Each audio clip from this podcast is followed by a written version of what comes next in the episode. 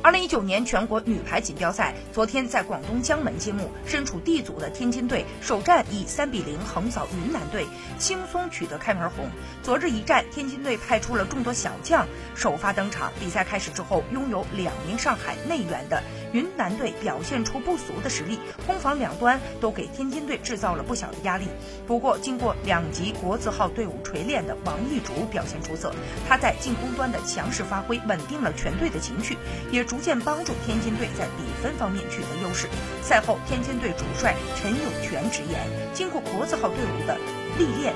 王艺竹、李亚男、杨毅等队员的自信明显提升，也希望全队继续这样的好的表现。